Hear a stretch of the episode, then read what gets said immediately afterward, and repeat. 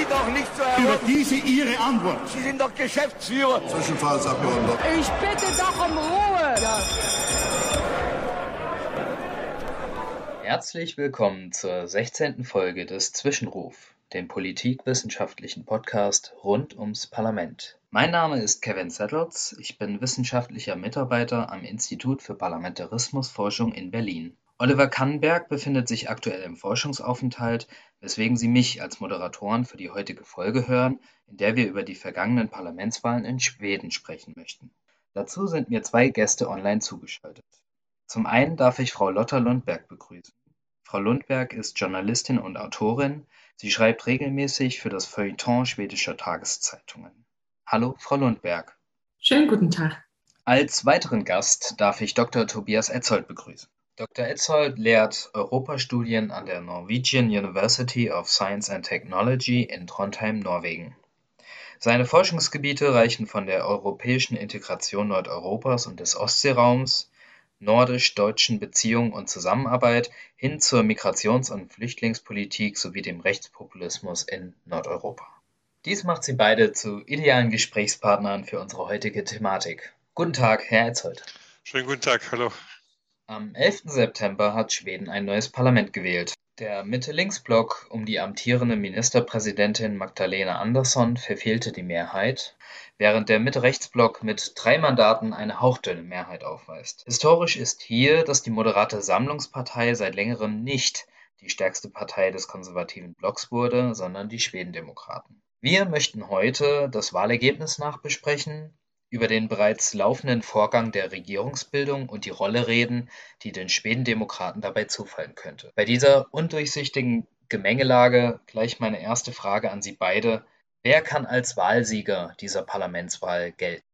Die Schwedendemokraten. Die Schwedendemokraten haben groß gewonnen. Ja. Aber auch die Sozialdemokraten, aber nicht genügend. Die Frau Magdalena Andersson, die erste weibliche Staatsminister Schwedens, Seit langem haben wir auf sowas gewartet, meine ich persönlich. Äh, sie blieb nur bei der Macht neun Monate, aber sie hat trotzdem sehr viel zugenommen im Vergleich zu den Sozialdemokraten sonst in Europa. Für allen geht es einigermaßen zurück. Aber plötzlich war sie dabei und sie hat einerseits gewonnen, aber nicht ausreichend für sie. Da möchte ich voll zustimmen. Ich denke, man kann das durchaus so sehen, dass diese beiden Parteien als Wahlgewinner zu, zu sehen sind. Die Schwedendemokraten haben etwas mehr, um die drei Prozent tatsächlich zugelegt, nachdem es zwischenzeitlich in den Umfragen zumindest danach aussah, als ob die Schwedendemokraten etwas stagnieren. Also die Umfragen der letzten Monate haben sie meistens so bei zwischen 16 und 17 Prozent äh, gesehen und schienen mit ihren Themen nicht mehr so ganz durchzudringen, bis dann kurz vor der Wahl, als sich wieder, wieder gewalttätige Ereignisse, Schießereien und so weiter ereigneten, was dann wieder diese, diese klassischen Schwedendemokraten-Themen wie innere Sicherheit, ja, Bandenkriminalität und Migration nach oben gebracht hat und damit eben die Schwedendemokraten nach oben ähm, gespült hat. Und damit konnten sie tatsächlich nochmal ihr Wahlergebnis von 2018, das damals schon sehr gut war, mit 17,5 Prozent steigern. Ähm, die Sozialdemokraten, ja, haben besser abgeschnitten als, als, als viele, vor allem vor vier Jahren, als sie ja doch eine recht ziemlich schwache Regierung ähm, eingegangen sind und ja auch mit sehr, sehr vielen Problemen, den ganzen Krisen in den letzten vier Jahren zu kämpfen hatten, da auch äh, viele Widerstände, mit, gegen viele Widerstände ankämpfen mussten und so das sozialdemokratische Vorhaben gar nicht materialisieren konnten. Aber der, der, der Wechsel von Stefan Löfven auf Magdalena Andersson hat sich ausgezahlt. Sie hat der Partei und der Regierung ein neues Leben angehaucht und dadurch dann tatsächlich auch äh, aufgrund persönlicher Sympathiewerte ähm, dazu gewonnen oder hat die Partei dazu gewonnen. Aber wie Lotta Lundberg richtig sagt, es hat halt nicht mehr ganz gereicht, weil der bürgerliche Block dann doch eben um die drei Mandate stärker war. Und man muss aber auch sehen, dass alle Parteien im bürgerlichen Block verloren haben. Und dadurch auch der bürgerliche Block jetzt äh, ja in einer auch nicht ganz optimalen Situation ist. Kurz als Hintergrundinformation. Die Schwedendemokraten sind eine vergleichsweise junge Partei aus dem rechtspopulistischen Spektrum, die 1988 aus rechtsextremen Bewegungen hervorgegangen ist. Seit 2005 ist Jimmy Åkesson Vorsitzender, unter dem die Partei ein bürgerliches Makeover erlebte und 2010 erstmals mit über 5 Prozent ins schwedische Parlament einzog. Seitdem stieg der Wahlanteil der Partei stetig zur Wahl am 11. September 2022 überschritt sie die 20-Prozent-Marke und landete somit knapp vor der moderaten Sammlungspartei. Herr Etzold, Sie haben jetzt schon darauf verwiesen, so einen großen Zuwachs mit Blick auf die vergangene Parlamentswahl haben die Schwedendemokraten gar nicht gehabt. Zur Parlamentswahl 2018 lagen sie bei rund 17,5 Prozent und konnten dieses Ergebnis äh, um drei Prozentpunkte auf nunmehr 20,5 erhöhen. Damit sind sie die stärkste Partei des konservativen Blocks, dicht gefolgt von der moderaten Sammlungspartei, die bei knapp 19 Prozent rangiert. Gleichsam haben die Sozialdemokraten nicht gerade verloren, sondern konnten auch geringfügig zulegen. Demzufolge könnte auch Anderson als Wahlsiegerin gelten, aber sie war die Person, die direkt mit Bekanntgabe des Wahlergebnisses zurückgetreten ist. Wie würden Sie das beurteilen? War das etwa vorschnell von ihr oder hat sie bewusst den Ball auf die Seite des konservativen Blocks geschoben, um zu sehen, was die mit ihren gewonnenen Mehrheiten anstellen? Man hätte sagen können, ich weiß nicht, ob das auf Deutsch so funktioniert, aber in Schweden sagt man, man sie hat Staub gesaugt. Also sie hat alle viele Themen von den bürgerlichen Block hat sie irgendwie aufgesaugt. Zum Beispiel die Visitationszonen, die haben wir gar nicht in Schweden. Und die hat sie von den, von den Liberalen dann und Moderaten aufgenommen. Oder Tests für Bürgerschaft. Also in Schweden, um schwedische Staatsbürger zu werden, sitzt man einfach fünf Jahre ab. Und dann gibt es überhaupt keine Bürgerteste, kein Reallehrtest, kein Sprachtest. Das würde früher betrachtet als rassistisch oder nicht recht. Und wie macht man dann mit bla bla, also mit älteren Frauen aus der Türkei, die, die nicht ähm, überhaupt Analphabeten sind. Und insofern hatten wir keine, keine Tests. Diese Tests würden seit 20 Jahren von den Liberalen vorgeschlagen. Das hat Magdalena Andersson auch aufgesaugt. Und äh, die Migration als Minimum zu setzen. Also als Deutschland sagte, wir schaffen das, sagte man in Schweden, wir müssen unsere Herzen öffnen. Und dabei hat man natürlich auch vieles verloren, weil das wurde klar, wie sonst überall in Europa, dass so geht es nicht. Und dann hat sie das aufgesaugt von den Schwedendemokraten, also eine Minimumgrenze da auch zu setzen. Und NATO-Beitritt, das wollten immer die Bürgerlichen, aber das hat sie dann, da hat die Sozialdemokraten sich immer gewehrt. Und dann plötzlich hat sie das auch aufgesaugt sozusagen. Und insofern, wenn man so macht, hätte man schlau und pragmatisch nennen können. Man kann es auch äh, ein bisschen fies nennen, weil dann sitzen die anderen, die bürgerlichen, das bürgerliche Block sitzen dann mit gute Vorschläge, die denen weg sind. Solche, die Strategie würde ich äh, sagen, das hat dazu geholfen, dass sie gewonnen hat. Ja, ähm, um, um nochmal kurz, was Sie am Anfang nochmal angesprochen haben, dass das Wahlergebnis der Schwedendemokraten einzuordnen, bevor ich dann auch auf die Sozialdemokraten zu sprechen komme und ob das vielleicht zu vorschnell war ihr, ihr, ihr Rücktritt. Man muss das, das Lichte der, der Schwedendemokraten auch in dem Lichte sehen, dass die, dass die Wahlbeteiligung etwas niedriger war in Schweden. Die, normalerweise ist die Wahlbeteiligung sehr hoch in Schweden, ist auch immer noch hoch, aber es ist tatsächlich um 5% gesunken, von 87 Prozent 2018 auf 82 Prozent, also 5 Prozent tatsächlich weniger. Und von daher sind, wie Sie richtig sagen, die drei Prozent, die die Schwedendemokraten dazu gewonnen haben, auch nicht, auch nicht mehr so viel vor diesem, vor diesem Hintergrund. Also die, ihr Wählerpotenzial scheint tatsächlich auch nicht unendlich zu sein, also scheint auch auf, auf gewisser Weise beschränkt äh, zu sein. Und ansonsten hat es eigentlich auch nicht so wahnsinnig viele Verschiebungen gegeben. Also es gab schon Wählerwanderungen von, von, von, den, von allen Parteien in alle Parteien irgendwie. Aber letztendlich sind die meisten Parteien noch relativ stabil geblieben und haben nur wenig gewonnen, beziehungsweise auch nur wenig verloren. Also das, das, das, das System, was die einzelnen Parteien betrifft, hat sich in gewisser Weise eigentlich bestätigt, aber die Blöcke haben sich eben verschoben.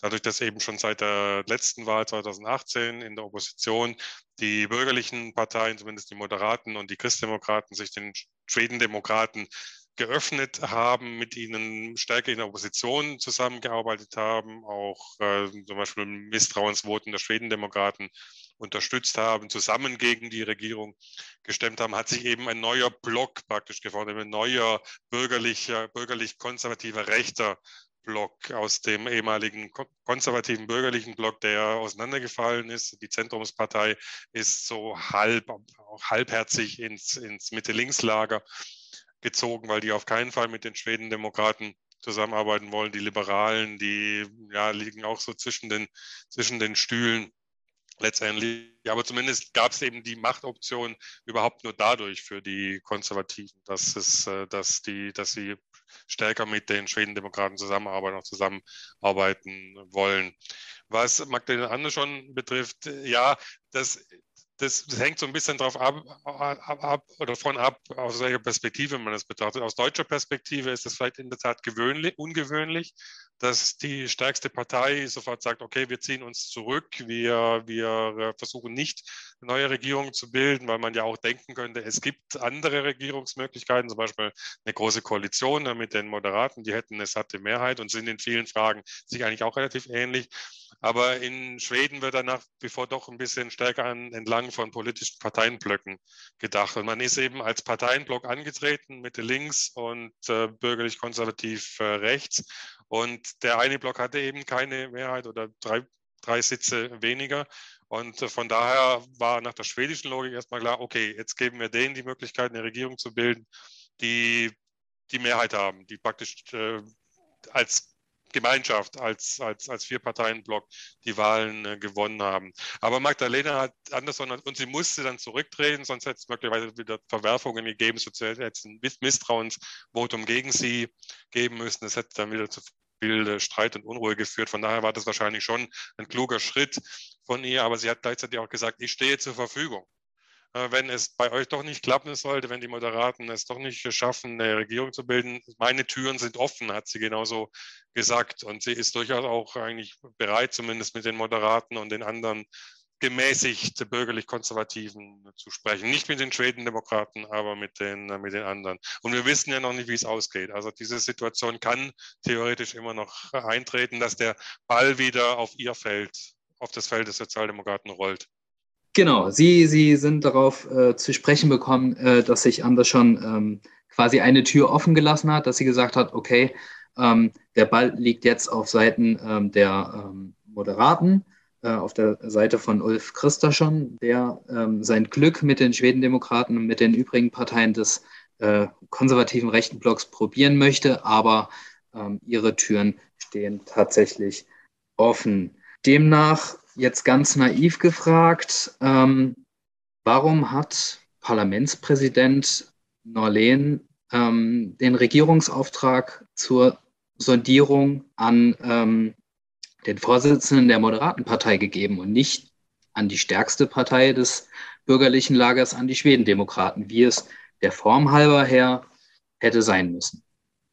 Das ist keine naive Frage, das ist eine höchst äh, interessante Frage. Ich, ich, kann es selber nicht beantworten. Was sagen Sie, Herr Petzow? Ja, es, es scheint tatsächlich mit dem zu tun zu haben, was ich vorher schon sagte. Also es, es wird, äh, ich meine, die Schwedendemokraten zum Beispiel, die hatten auch keinen Ministerpräsidentenkandidat, weil die von vornherein keine Chance hatten, selber eine Regierung aufzustellen mit einer, mit einer, mit einer Mehrheit ähm, beziehungsweise mit einer, mit einer Unterstützung, äh, mit Unterstützungsparteien.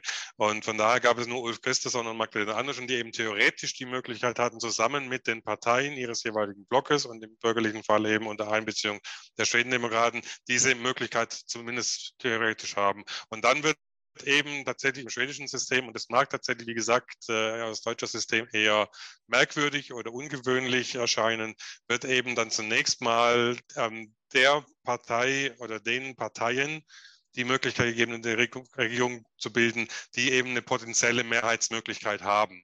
Und wenn es nur diese, diese, diese drei Sitze sind, die eben als Block gemeinsam die, die, die, die Wahl gewonnen haben, auch wenn die Partei, die dann direkt die, die Verhandlungen führt und die letztendlich dann den Ministerpräsidenten im Erfolgsfall stellen würde, nur die drittstärkste Partei geworden ist und dabei sogar verloren hat. Denn die, die Sozialdemokraten haben in der aktuellen Situation, wenn es bei diesen, bei diesen Blöcken bleibt, also wenn die Blockbilder, wenn die Blöcke nicht weiter aufgebrochen werden, keine Möglichkeit, eine, eine, eine Regierung zu bilden, bis eine Mehrheit. Die hätten immer die anderen vier Parteien gegen sich, die dann praktisch verhindern würden, dass Magdalena Ande schon wieder ins Amt der Ministerpräsidentin gewählt äh, werden würde. Also wenn es dann dabei erstmal bleibt, gibt es da keine Möglichkeit. Und von daher wurde der Parlamentspräsident Anders Schnollen erstmal so entschieden, demjenigen den Auftrag zu erteilen, der eben theoretisch die Möglichkeit für eine Mehrheitsbildung hat. Da unterscheidet sich Deutschland und Schweden also in zwei Punkten ganz groß. Und das eine ist, dass der schwedische Wähler geht zur Wahl und weiß, was, was er kriegt in dem Sinne, also was für einen Block er kriegt.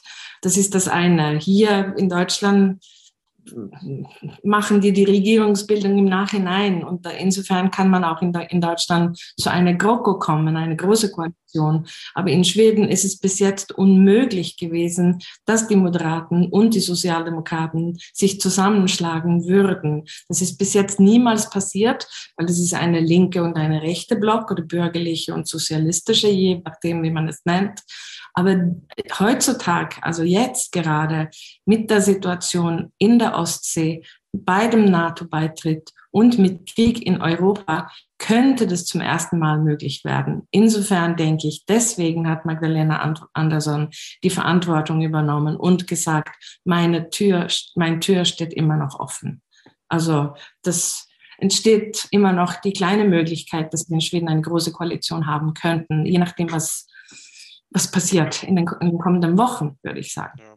Es gab tatsächlich in den letzten Monaten auch immer wieder mal Anzeichen für, für, für so eine große Koalition, also dass die beiden durchaus miteinander äh, zusammengearbeitet haben. Und die, ja, es sind, es sind eher so ideologische Gräben aus der, aus der Vergangenheit, einige persönliche Anonymitäten, aber in der Sache sind sich die beiden großen Parteien oft auch, äh, oft auch einig und in gewisser Weise, wenn sie die Sozialdemokraten in manchen Punkten, wie Lotte Lundberg vorhin auch angesprochen hat, den Schwedendemokraten angenähert haben, haben sie sich genauso den, äh, den Moderaten und den anderen Bürgerlichen angenähert. Also so viel viele richtig große Unterschiede gibt es in vielen Punkten, äh, ähm, zum Beispiel Migration und so weiter, gar nicht mehr. Und gerade was den NATO-Beitritt betrifft, der bereits angesprochen wurde, da sind die beiden sogar bewusst und demonstrativ äh, zusammen aufgetreten und haben den, den Beschluss des schwedischen Parlaments verkündet. Und das äh, deutete vielleicht schon so ein bisschen darauf hin,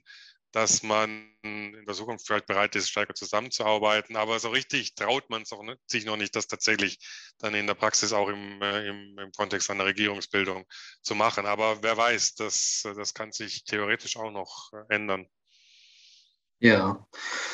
Jetzt haben Sie beide schon mehrmals das Wort GroKo, Große Koalition, in den Mund genommen. Da können wir auch gleich zu äh, dem Punkt der Regierungsbildung abgeben. Kurz als Hintergrundinformation. Ungleich ihres Namens stellen Minderheitsregierungen in Schweden ja keineswegs eine Minderheit dar. Von 1946 bis heute gab es lediglich fünf Regierungskoalitionen, die eine Mehrheit im Parlament vorweisen konnten, die letzte von 2006 bis 2010. Und neben der langjährigen Dominanz der schwedischen Sozialdemokraten ist dies auf die starke Konsensorientierung der politischen Akteure des Landes zurückzuführen. Äh, die Große Koalition wäre historisch äh, eine einmalige Sache für Schweden. Ähm, ja, wie, wie realistisch ist das einzustufen? Sie haben ja jetzt gesagt, inhaltlich äh, wurde sich schon angenähert, allein durch ähm, die äh, Äußerungen, die von den Sozialdemokraten gekommen sind.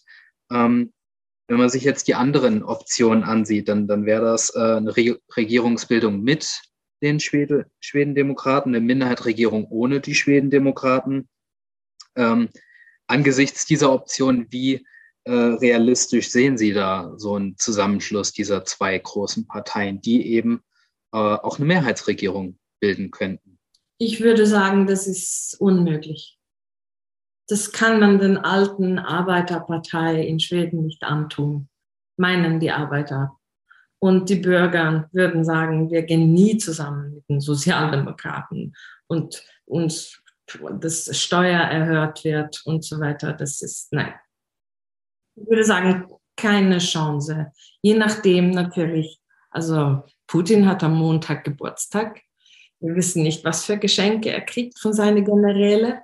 Äh, wenn da was weiterläuft und es zu mehr, größeren Krisen, falls das überhaupt möglich ist, kommen würde, nur dann, aber sonst nicht. Das haben sie in Deutschland aber bis 2005 auch gesagt, sowohl Konservative als auch Sozialdemokraten. Und äh, inzwischen ist es fast normal, dass wir, dass wir in Deutschland im Moment nicht, aber in den letzten Jahren und zwei Jahrzehnten große Koalitionen hatten, wo die, wo die, wo man sich angenähert hat und auch durchaus ähm, halbwegs erfolgreich, halbwegs konstruktiv zumindest miteinander zusammengearbeitet und zusammen äh, regiert hat.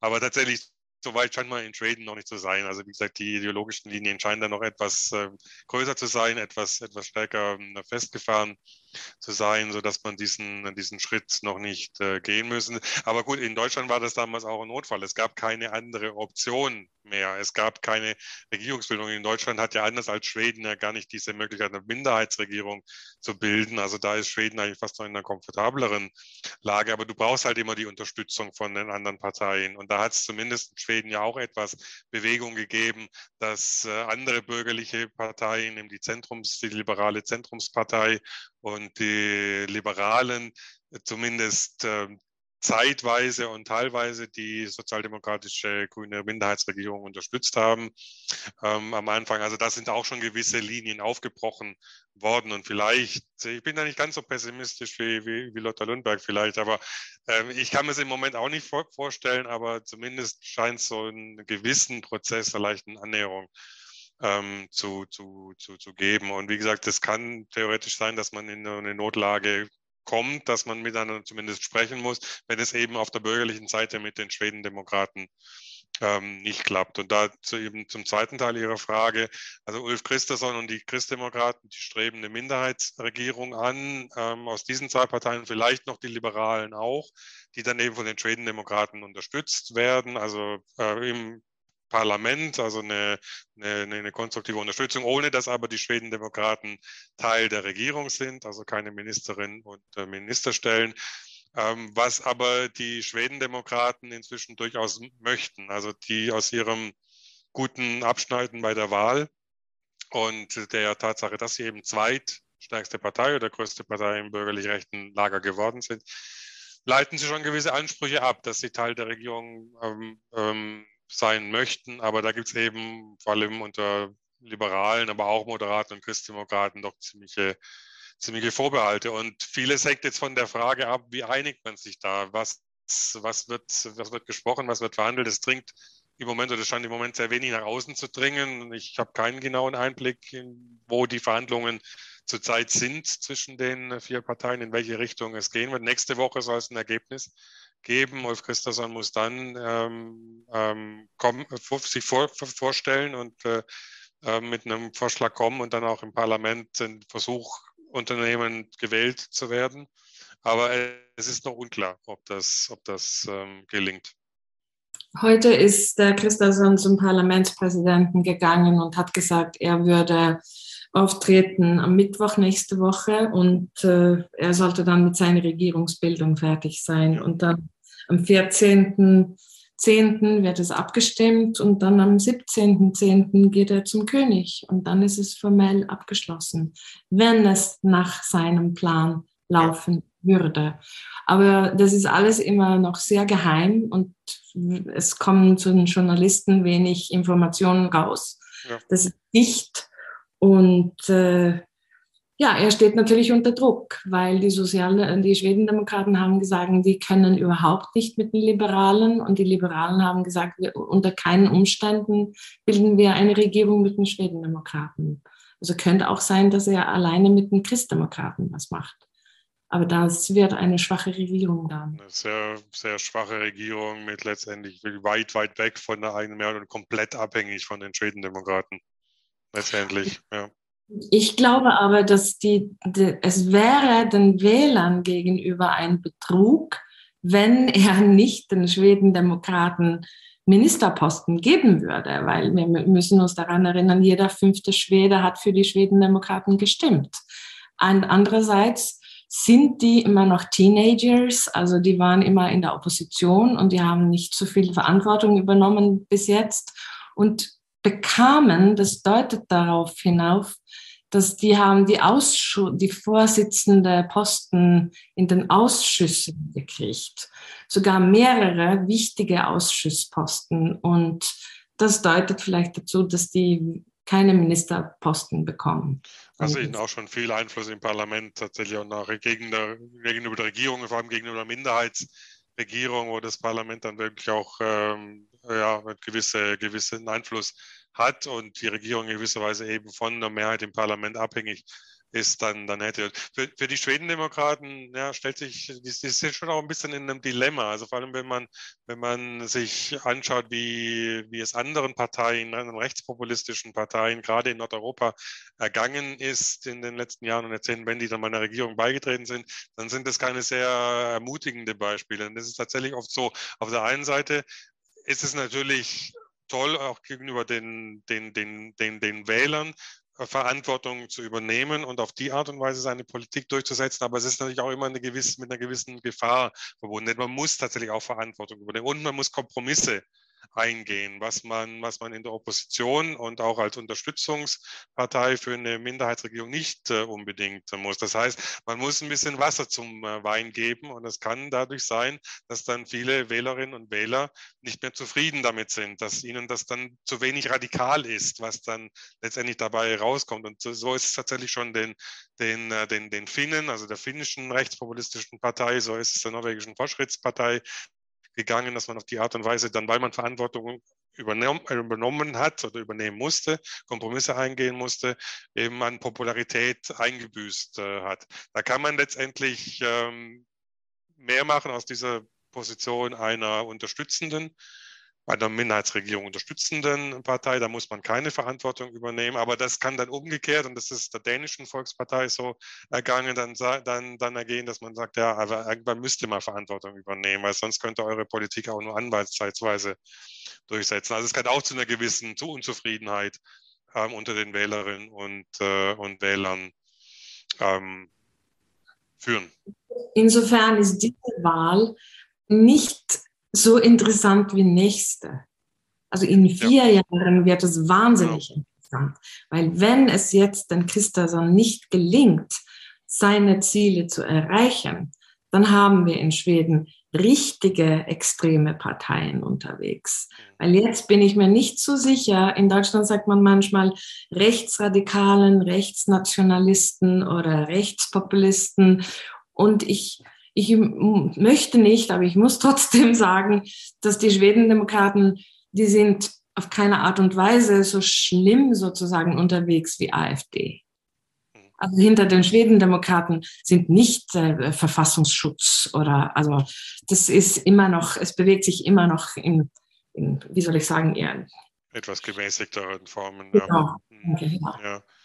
Obwohl man nicht außer Acht lassen darf, dass die, dass die Schwedendemokraten nach wie vor ihre rechtsextremistischen, äh, narzisstischen Wurzeln haben, die Jimmy Åkesson zwar versucht hat, zumindest äh, zu, äh, so weit wie möglich zu kappen, es ihm aber auch nur, nur teilweise gelungen ist. Also gerade auf der kommunalen Ebene, regionalen Ebene, auch viele von denen, die jetzt neu in die lokalen, in die regionalen Parlamente und teilweise sowohl sogar auch in den Reichstag gewählt wurden, da gibt es schon ein paar richtige Extremisten dabei, die auch nicht in den Berg halten mit ihrer, mit ihrer sehr äh, harten extremistischen Meinung. Und äh, viel wird auch davon abhängen, ob und wie es äh, Jimmy Åkesson weiter gelingen wird, die im Griff zu halten.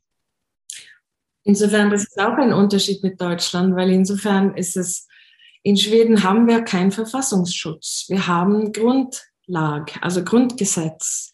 Und ein Grundgesetz kann in Schweden sich ändern mit zwei, ein Wahl und zwei unterschiedliche Parlamenten. Und insofern unsere demokratische Säulen sind nicht so tief und nicht so dicht und stabil wie in Deutschland. deswegen könnte es in Schweden schneller Amok laufen, weil, weil wie gesagt, zwei Regierungen mit einer Wahl inzwischen kann das Grundgesetz ändern. Und das müsste man sich eigentlich in Schweden überlegen, wie, wie wackelig das Haus an sich steht. Hm. Dahingehend wird es sehr interessant sein, was äh, Ulf Christopher nächste Woche vorstellen wird und mit wem er es vor allem vorstellen wird. Ähm, mit Blick auf die Mehrheit des konservativen Blocks spricht er selbst von einem Mandat für Wandel. Worin könnte sich dieser Wandel äußern? Alleine mit der äh, parlamentarischen Kooperation mit den Schwedendemokraten eben oder wirklich, ähm, wie es äh, vorhin im Gespräch auch schon ähm, gefallen ist, tatsächlich mit so einer Minderheitsregierung äh, zwischen den Moderaten und den Christdemokraten, die auf gerade mal 25 Prozent kämen, was ja wirklich eine sehr fragile äh, Minderheitsregierung darstellen würde. Ja, also wie gesagt, die, meine, sowohl konservative Bürgerliche als auch Schwedendemokraten, die haben ja schon äh, zumindest in, in manchen Fragen gegen sozialdemokratische Politik, sozialdemokratische Ideologien vielleicht angewettert. Sie wollen ja, sie wollen noch weniger, noch weniger Einwanderung. Da, da scheint sie sich auch durchaus einig drin zu sein, auch wenn die Schwedendemokraten natürlich in der Rhetorik nochmal noch mal schärfer sind. Sie wollen mehr Privatisierung, ähm, wo, die, womit die Sozialdemokraten immer ihre, ihre Schwierigkeit hatten, da aber auch äh, Maßnahmen, die eine frühere bürgerliche Regierung zwischen 2006 und 2014 auch schon getroffen haben, auch nicht wirklich rückgängig gemacht haben. Und äh, trotz aller Gemeinsamkeiten und Annäherungen zwischen den verschiedenen Parteien und auch Einigkeit, gerade auch was, was NATO betrifft, was, äh, was Russland, was Ukraine und so weiter betrifft, gibt es eben schon auch, vor allem was so den, den, den, äh, die Gesellschaft und den sozialen Wohlfahrtsstaat und so weiter, gibt schon auch gewisse, gewisse Unterschiede. Und äh, egal zu was für einer Konstellation es letztendlich kommen wird, also ob jetzt äh, Minderheitsregierung unterstützt von den Schwedendemokraten oder eben eine, eine Mehrheitsregierung mit den Schwedendemokraten, ähm, wird es schon eine andere Politik werden, denke ich. Also vor allem gesellschaftlich. Andererseits darf man nicht vergessen, dass die Schwedendemokraten nicht nur bürgerliche Wähler zu ja. sich genommen haben, sondern die haben viele Wähler von den Sozialdemokraten genommen und alte Ideen, sozialdemokratische Ideen auch so aufgesaugt. Also da gibt es äh, für Arbeiter eine, eine, wie soll ich sagen, eine eher linke Idee, also freie Zahnärzte und bessere Kitas oder bessere, was weiß ich, was, was den Sozialdemokraten entspricht. Insofern, wenn, wenn jedes neue Gesetz zum, zur Wahl geht im Parlament, werden die Sozialdemokraten mit den Schwedendemokraten rein pragmatisch auch ziemlich zufrieden sein. Ja, das stimmt. Wobei, ich glaube, da muss man schon auch dazu sagen, dass die Schwedendemokraten, vor allem die, ja, die wollen natürlich auch in gewisser Weise wieder eine, eine Wiederbelebung oder, oder eine Stärkung des, äh, des schwedischen Wohlfahrtsstaats. Die sprechen ja auch immer wieder vom, vom neuen schwedischen Volksheim, also diesem eigentlich äh, sozialdemokratischen Prinzip. Also das ist absolut richtig. Das ist in diesem Kreis inzwischen durchaus populär. Der Unterschied hauptsächlich ist aber, dass eben dieser, dieser schwedische Wohlfahrtsstaat oder das schwedische Volksheim aus schwedendemokratischer Sicht auf Schweden beschränkt sein soll, also wirklich exklusiv sein soll, während den Sozialdemokraten, die sich ja auch, die ja lange offen und liberal waren, was Einwanderung ähm, betrifft und immerhin sind, ist fast ein Drittel der schwedischen Bevölkerung tatsächlich nicht ursprünglich schwedisch, also nicht ursprünglich schwedischer Herkunft und da durchaus inklusiv waren, auch wenn ihnen die Integration auch nicht immer ähm, gelungen ist oder nicht komplett gelungen ist. Aber ich denke, das ist wirklich der Hauptunterschied äh, zwischen diesen beiden Gesellschaftsmodellen. Zum einen das, der inklusive Ansatz, alle, die in Schweden leben, dürfen Teil des schwedischen Wohlfahrtsstaats sein und sollen dann wirklich auch in den, in den Genuss der, der, der Leistungen kommen, während die Schwedendemokraten hier wesentlich restriktiver und exklusiver sind, wer davon profitieren darf. Und ich glaube, das äh, wird wirklich einen, einen Unterschied ausmachen, wie sich die schwedische Gesellschaft weiterentwickeln wird. Die haben zum Beispiel das, das, das, die haben zum Beispiel gesagt, die Schwedendemokraten ganz deutlich, es ist sogar in deren Parteiprogramm eingeschrieben, dass die Juden und die sind die Romas und die Samen sind keine Schweden. Selbst die nationalen Minderheiten, ja. Ja, genau. Die Schwedendemokraten wollen an vielen Ecken Geld, äh, Geld sparen. Ähm, zum Beispiel Entwicklungshilfe wollen sie unter das 1% äh, Bruttonationalprodukt-Ziel gehen, was die, was die Sozialdemokraten, die nach wie vor auch diese internationale Rolle haben, diese internationale Vorbildrolle Schwedens weiterführen wollen. Davon wollen die Schwedendemokraten komplett weg. Also das wird dann, das wird dann äh, wesentlich, ähm, ja, sagen wir mal, eine, eine Abschottungs werden, was das was das Außenpolitische betrifft. Also das ist, äh, ja, das ist, da gibt es klare, deutliche Unterschiede. Hm. Bei dem Thema Schwedendemokraten ist jetzt auch im Verlauf des Gesprächs deutlich geworden, dass sie ähm, es jetzt doch geschafft haben, in ihrer Weise, ähm, auch durch die Reaktion der anderen Parteien, den politischen Diskurs auf jeden Fall zu verschieben und auch Themen zu setzen und diese auch zu besetzen. Und äh, obgleich das die anderen Parteien dann auch tun, äh, erhalten sie nicht den elektoralen Erfolg, den die Schwedendemokraten davontragen. Ähm, sind die Schwedendemokraten wirklich diese politische Größe, mit der man jetzt ähm, umgehen muss, ähm, die man nicht mehr ignorieren kann, die man nicht mehr irgendwie ähm, außer Acht lassen kann? Offensichtlich zumindest im Moment schon. Also im Moment kann man sie tatsächlich nicht, nicht mehr ignorieren. Also das, äh, wie gesagt, die, die, die, die Blöcke haben sich verschoben. Ohne die Schwedendemokraten können die Konservativen im Moment keine Regierung bilden, ob jetzt Minderheitsregierung oder eine Mehrheitsregierung. Also es sind jetzt schon in gewisser Weise auf sie angew angewiesen. Wie es dann, wie gesagt, in Zukunft, in der näheren Zukunft sein wird, das hängt dann stark davon ab, äh, wie sich die Schwedendemokraten dann halten. Also wie gesagt, was sie dann aus ihrer Rolle letztendlich äh, machen und ob es eine Minderheitsregierung gibt ohne Schwedendemokraten oder eine Regierung mit den Schwedendemokraten, was dann die Wähler davon halten. Also davon hängt dann, glaube ich, stark davon ab, ob sie weiter zugewinnen werden oder ungefähr auf dem Level bleiben werden oder, oder wieder verlieren werden, was durchaus auch eine Möglichkeit ist. Wie gesagt, das äh, haben wir in anderen nordischen Ländern bereits, bereits gehabt, die Situation. Aber im Moment kommt man wohl nicht ganz um sie herum. Und tatsächlich stecken die anderen Parteien in gewisser Weise auch, ne, auch in einem Dilemma. Man hat die Schwedendemokraten lange Zeit zumindest versucht zu ignorieren. Man hat äh, formelle Kooperation zumindest äh, ausgeschlossen mit ihnen.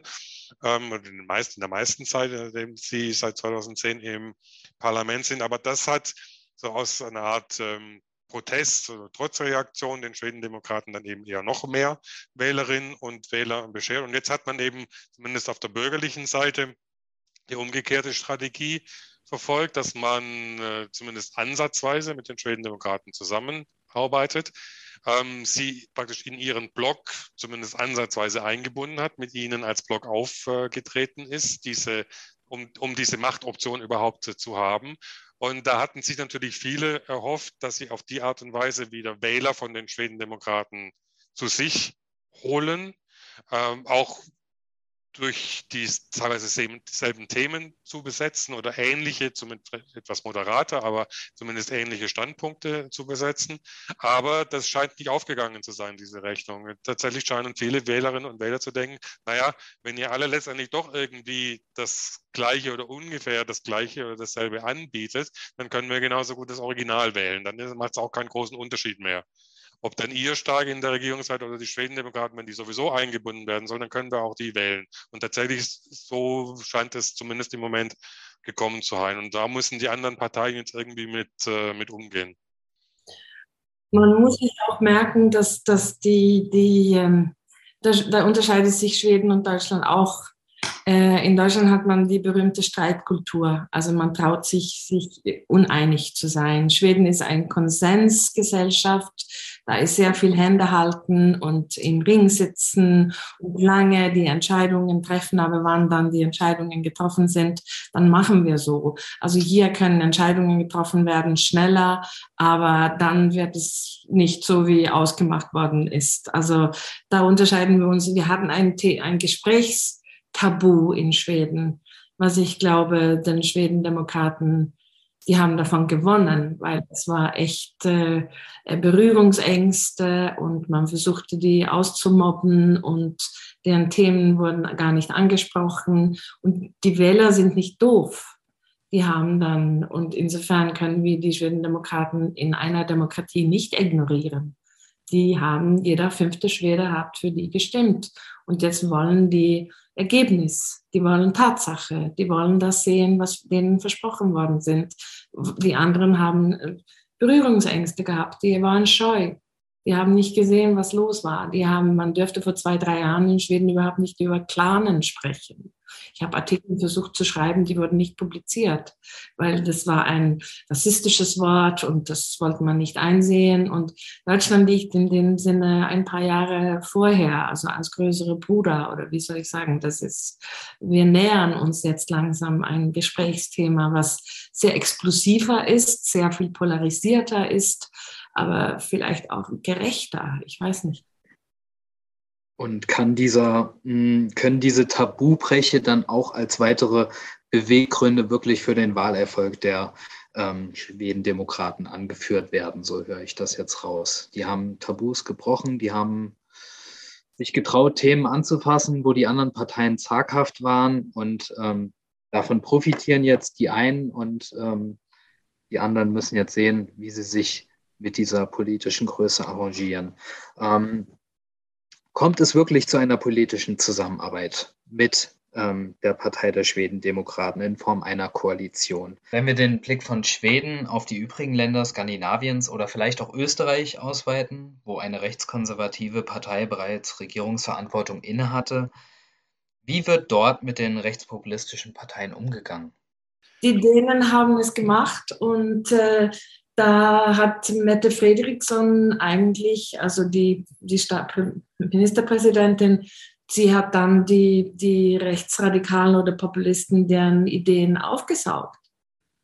Und jetzt gibt es die kaum mehr. Aber da muss man auch wissen, dass in Dänemark gibt es keine Prozenthürden. Also jeder, der eine Partei bilden will, kann eine Partei bilden. Und das macht das Parlament natürlich sehr, sehr splittert und sehr extrem teilweise. Äh, in Schweden haben wir die 4%-Hürde und äh, ja, die, hat, die haben die Liberalen und die Grünen, muss man auch sagen, kaum geschafft. Ja. Ja. In Gretaland, Schweden, schaffen die Grünen es nicht, das, weil es wird von den anderen Parteien so aufgesaugt, die Ideen. Ja, genau, dieses, dieses, dieses die Grünen haben in Schweden auch mit den Sozialdemokraten regiert. Und es, da gab es immer Clash, also immer Auseinandersetzungen. Ja, wobei in, in, in Dänemark waren es tatsächlich in erster Linie die, eher die Konservativen und die Liberalen, die, die angefangen haben mit den, mit den ähm, der dänischen Volkspartei, also den, Rechts, den dänischen Rechtspopulisten, zusammenzuarbeiten. Die haben sich lange Zeit unterstützen lassen als, äh, als Minderheitsregierung, wodurch dann die dänische Volkspartei, weil sie eben keine Verantwortung nehmen musste, eben enormen Einfluss auf die dänische Politik gewonnen hat und natürlich auch immer stärker gewonnen, geworden ist, bis dann irgendwann der Punkt erreicht war, dass die anderen Parteien genug um diesen, diesen Begriff äh, zu gebrauchen, die Ideen der Rechtspopulisten ähm, aufgesaugt haben und selbst die Sozialdemokraten, bis dann irgendwann die Rechtspopulisten nicht mehr gebraucht wurden, bis die dann tatsächlich abgestürzt sind, äh, während es für die Sozialdemokraten dann, dann, dann wiederum reichte, allerdings mit einer ganz ähnlichen Politik oder mit einer teilweise sogar ähnlichen äh, Rhetorik.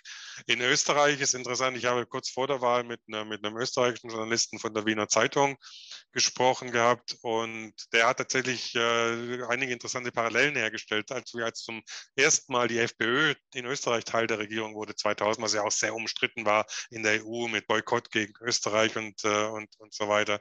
Da war es tatsächlich Wolfgang Schüssel, der damals österreichische ähm, Chef der Konservativen und dann Regierungschef, auch in einer ähnlichen Position wie jetzt Ulf Christensen, dass seine Partei tatsächlich nur Dritte wurde in den äh, Nationalratswahlen, also noch hinter Sozialdemokraten und hinter FPÖ, und der aber trotzdem eben aufgrund dieser, dieser Machtoption mit der FPÖ und aber auch unter dem Bruch oder nach dem Bruch von einigen Tabus es, äh, es äh, diese Option hatte, mit der FPÖ zusammen eine Regierung zu bilden und es aber nicht akzeptabel war, dass die FPÖ den Ministerpräsidenten stellt, sondern, sondern die Konservativen das dann, das dann tun sollen. Was dann aber relativ bald dann auch zu einem Bruch geführt hat und dann auch zu einem Rausfliegen der FPÖ und zu einer Spaltung der FPÖ, weil sie damals eben Regierungsverhandlungen übernommen haben, was vielleicht für sie auch noch ein bisschen zu früh kam, weil sie auch keinerlei Regierungserfahrungen hatten. Also in der, vielleicht auch in einer ähnlichen Situation waren wie vielleicht die Schwedendemokraten jetzt, die da tatsächlich auch dran scheitern könnten. Ja, ja, das stimmt. Für die Schwedendemokraten ist es natürlich auch ein großes Wagnis, dann ja. in eine Regierung einbezogen zu werden und dann letztlich doch nicht das liefern zu können, was äh, die Wählerschaft äh, dort von ihnen erwartet hätte. Ja. ja, auch weil sie ihre Rhetorik anpassen müssen, weil sie ihr Auftreten anpassen müssen und einfach nicht mehr so diese, dann diese Partei sein können, die, was praktisch ihr Alleinstellungsmerkmal, die gegen den Stachellöck, die gegen das Konsensus orientierte praktisch ähm, antritt, sondern sich dann auch eher anpassen muss und, wie ich vorhin schon sagte, eben auch äh, Kompromisse schließen muss, die dann eben teilweise unter dem liegen werden, was sie eigentlich in der Opposition ähm, oder im Wahlkampf äh, wollten. Nun haben wir jetzt eine Weile über die unterschiedlichen Machtoptionen gesprochen, über die Rolle, die die Schwedendemokraten einnehmen könnten dabei ähm, wenn Sie jetzt beide eine Glaskugel vor sich hätten, eine, ähm, die Ihnen die äh, Zukunft voraussagen könnte, was, was würden Sie da drin sehen? Würden Sie ähm, sehen, okay, äh, es findet eine Entzauberung der Schwedendemokraten innerhalb einer Regierungsbeteiligung statt. Ähm, die Moderaten äh, fallen doch im Ziel zurück, können, die, äh, können ihren Koalitionspartner nicht im Zaum halten. Ähm, was, was denken Sie, was könnte als nächstes passieren? Was, was ist der nächste Schritt? Ich glaube, die Schwedendemokraten schaffen es jetzt mit Christensen. Die kriegen keinen Ministerposten. Die sind mit den Vorsitzenden in den Ausschüssen zufrieden. Äh, die werden dann in Kompromisse reingehen und die werden Stuben rein und die werden mehr und mehr akzeptiert von den Schwedenwählern.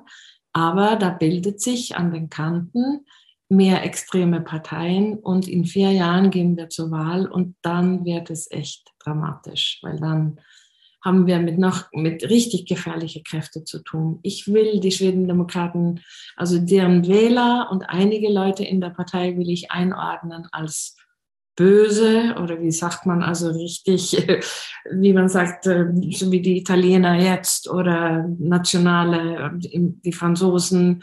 Aber bis jetzt äh, halten die sich auf den Teppich, je nachdem, was auf der Welt sonst passiert.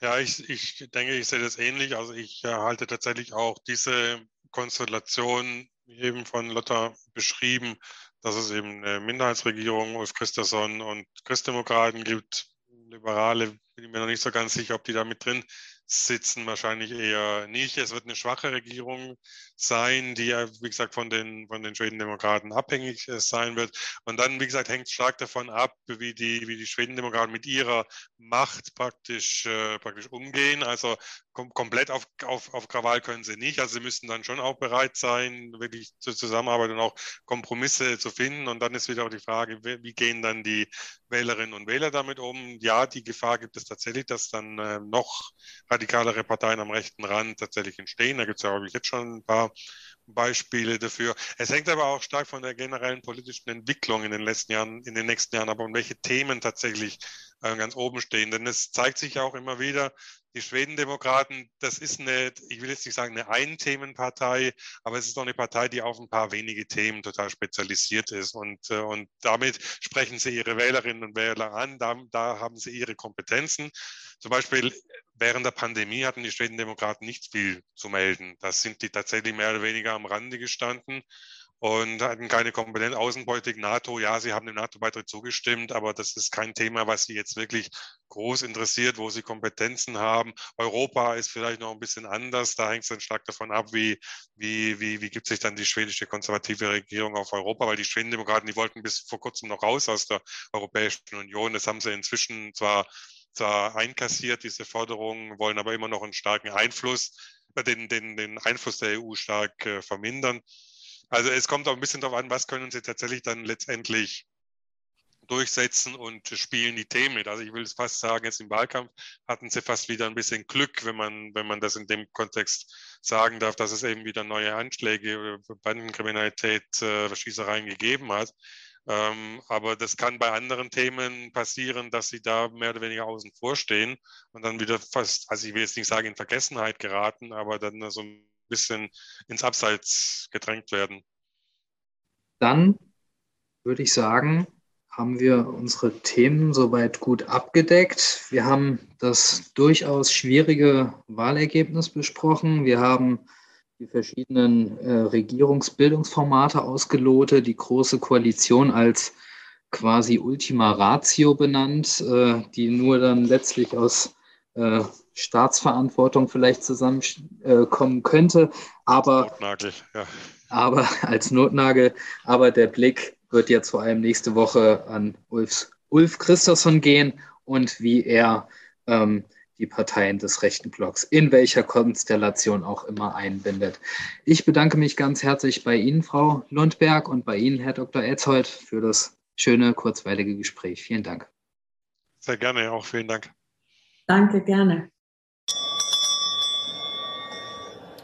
Die zweite Lesung besteht in dieser Folge nicht aus einer einzelnen Rezension, vielmehr soll hier ein Überblick aus einer Handvoll Publikationen gegeben werden, die sich für eine Vertiefung einerseits ins politische System Schwedens sowie dem aktuellen Thema der rechtspopulistischen Schwedendemokraten eignen.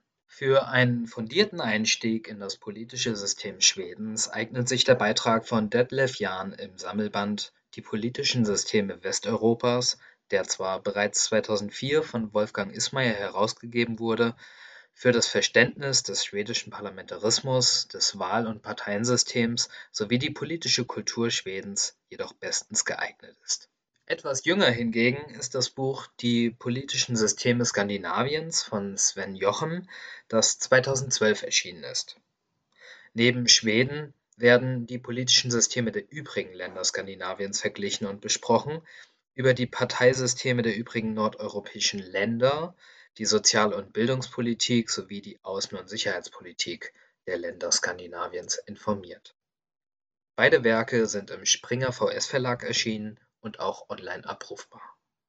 Mit den Schwedendemokraten setzte sich Håkan Bengtsson, Geschäftsführer des schwedischen Thinktanks Arena Gruppen, bereits im vorigen Jahr auseinander. Der Report The Swedish Moderate Party and Right-Wing Populism behandelt die Beziehung zwischen den Schwedendemokraten sowie der Moderaten Sammlungspartei. Hier wurde eben jene Situation prognostiziert, in der sich die Moderaten und die Schwedendemokraten derzeit befinden. Bengtsson diskutiert das Szenario, dass eine konservative Regierung unter der Führung der konservativen Moderaten Partei mit Unterstützung der rechtspopulistischen Schwedendemokraten gebildet werden könnte. Bis vor kurzem galt diese Konstellation als undenkbar. Er sieht die konservativen Oppositionsparteien als mitverantwortlich für diese Entwicklung, die er als re rechtspopulistischen Triumph benennt. Zusammen mit der Christdemokratischen Partei habe die Moderate Partei den Konsens der etablierten demokratischen Parteien in Schweden, jede Zusammenarbeit mit den Rechtspopulisten abzulehnen, aufgehoben. Ein programmatischer Rechtsruck den er in der Moderaten Partei ab 2018 ausmacht, ermöglichte erst diese Aussicht der politischen Zusammenarbeit beider Parteien. Fraglich sei hier, ob die Strategie der Normalisierung rechtspopulistischen Gedankenguts durch die Übernahme von Positionen funktionieren wird. Das Paper wurde im August 2021 bei der Friedrich-Ebert-Stiftung veröffentlicht und ist online abrufbar. Informationen zu den hier besprochenen Beiträgen und Büchern sind in den Shownotes hinterlegt. Das war die 16. Folge des Zwischenruf zum Thema schwedische Parlamentswahlen. Wir haben die Folge am 5. Oktober 2022 aufgezeichnet. Anregungen, Kommentare und Kritik könnt ihr uns gerne auf verschiedenem Wege zukommen lassen. Entweder über die Kommentarfunktion eures Podcast-Mediums, per Mail über info@ipal.de oder über Twitter mit dem Handle i-pal. Empfehlt uns weiter, macht's gut und bleibt gesund.